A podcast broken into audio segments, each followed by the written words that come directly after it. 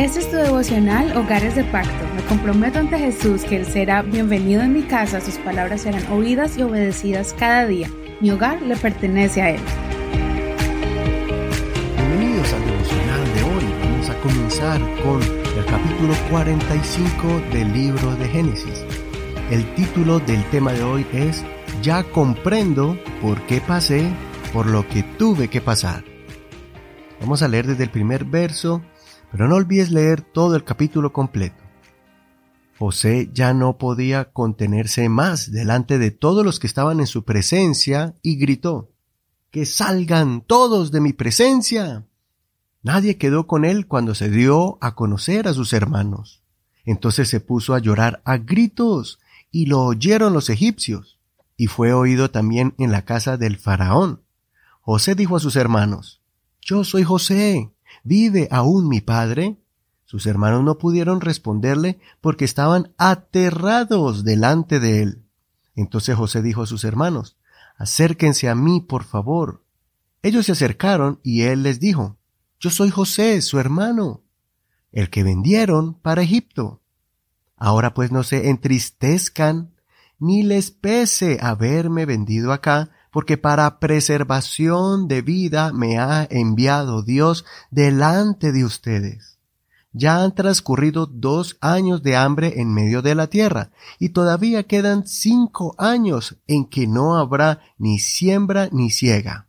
Pero Dios me ha enviado delante de ustedes para preservarles posteridad en la tierra, y para darles vida mediante una gran liberación. Así que no me enviaron ustedes acá, sino Dios que me ha puesto como protector de Faraón, como señor de toda su casa y como gobernador de toda la tierra de Egipto. Apresúrense, vayan a mi padre y díganle, así dice tu hijo José, Dios me ha puesto como señor de todo Egipto.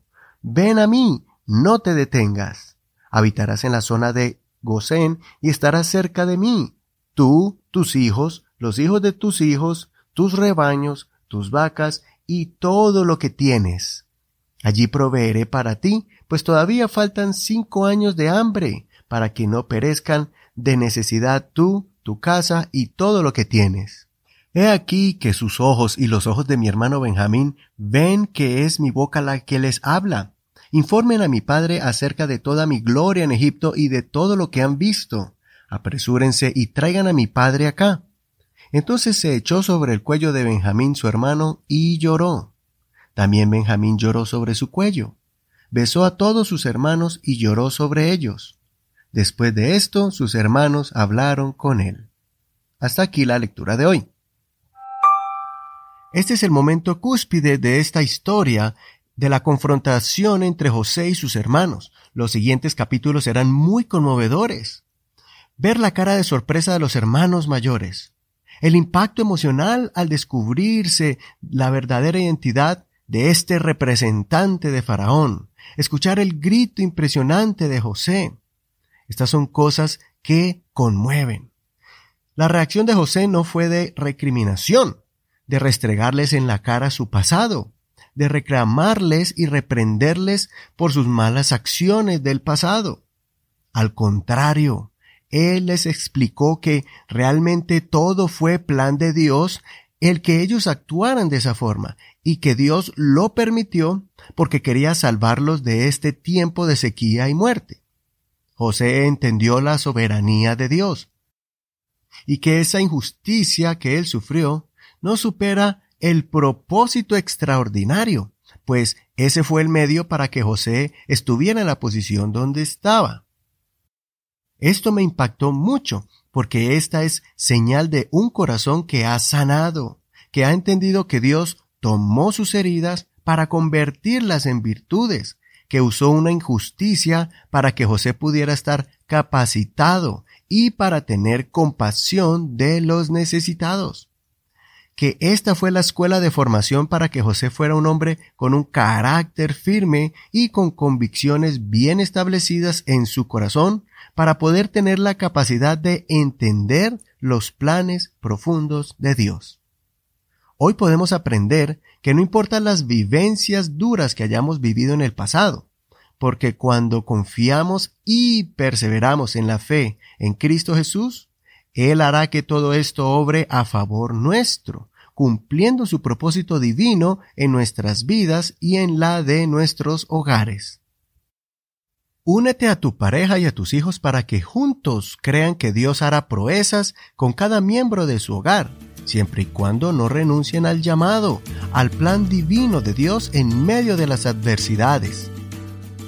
Las adversidades pueden hacer que nos desesperemos, que perdamos la esperanza y nos desanimemos, o también puede hacer que dependamos más de Dios.